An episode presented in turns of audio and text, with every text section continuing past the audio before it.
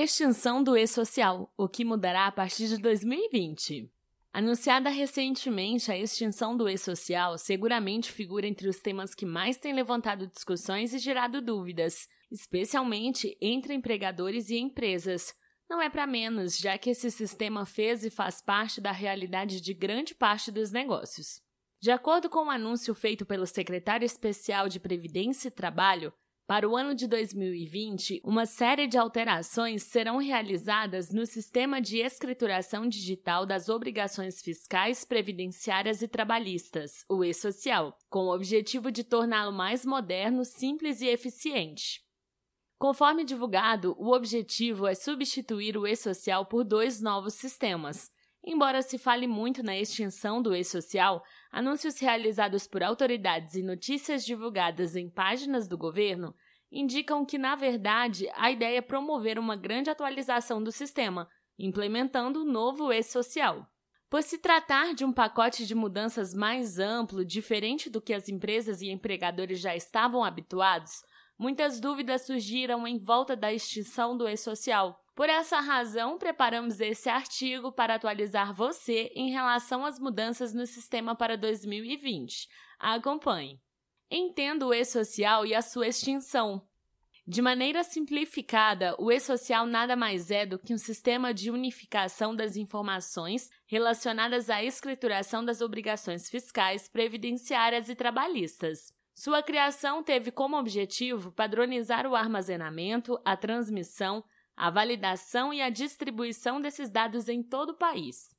Na prática, esse sistema figura como uma ferramenta destinada a centralizar as obrigações acessórias trabalhistas de uma empresa, garantindo seu cumprimento por meio de uma única entrega.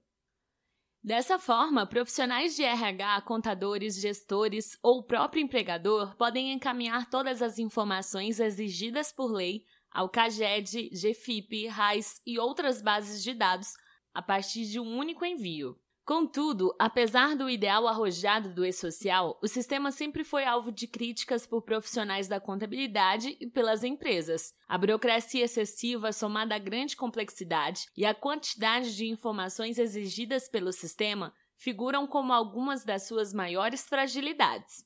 A proposta do governo é justamente otimizar o sistema nesses pontos, para tanto, a partir de 2020, o e-social será extinto, dando lugar a dois novos sistemas de escrituração, um deles focado em informações trabalhistas e previdenciárias e o outro voltado para o manuseio de dados tributários, associado à Receita Federal.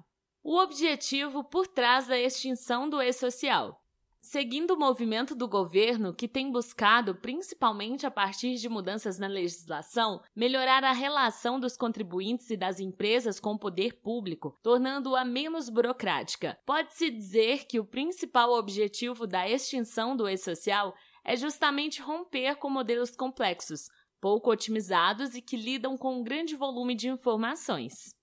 Atualmente, a escrituração contábil, sobretudo em pequenas empresas, representa uma grande entrave na rotina desses negócios. A complexidade da legislação e o excessivo detalhamento das obrigações, por vezes, toma tempo e produtividade de profissionais e empresários, interferindo negativamente em seus resultados.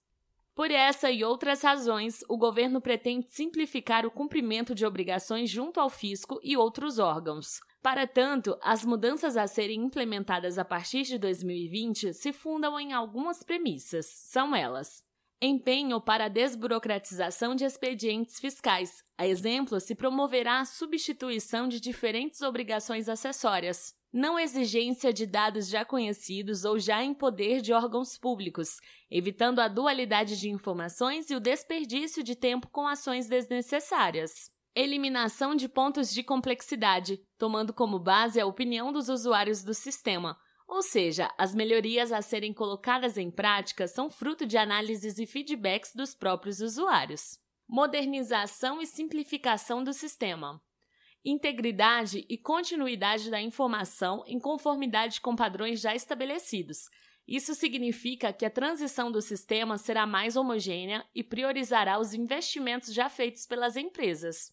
Quem ganha com essas mudanças são as empresas e os profissionais que trabalham diretamente com os expedientes contábeis, que podem focar seu tempo e esforços em tarefas mais estratégicas e voltadas para sua área de atuação. Principais vantagens geradas com a mudança.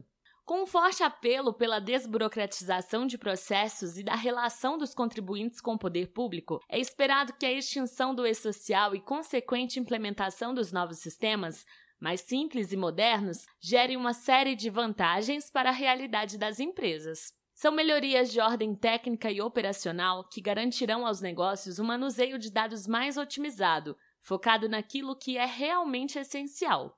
A seguir, pontuamos algumas das principais vantagens aguardadas com a extinção do e-social. Confira só. Simplificação da escrituração. A utilização do e-social, como citado, sempre foi alvo de críticas pelos usuários. As queixas, na maioria das vezes, se relacionavam à complexidade do sistema, à quantidade de campos e informações demandadas, o que exigia um grande esforço e tempo para o cumprimento da obrigação. Contudo, com a modernização da lógica da escrituração promovida com a extinção do e-social, haverá uma redução significativa do volume de informações prestadas pelos empregadores.